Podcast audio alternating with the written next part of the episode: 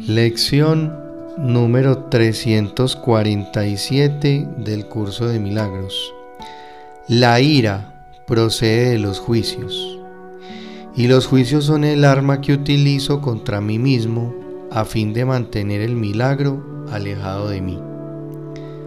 Padre, deseo lo que va en contra de mi voluntad y no lo que es mi voluntad tener Rectifica mi mente, Padre mío, pues está enferma. Pero tú has ofrecido libertad, y yo elijo reclamar tu regalo hoy. Y así le entrego todo juicio a aquel que tú me diste para que juzgara por mí.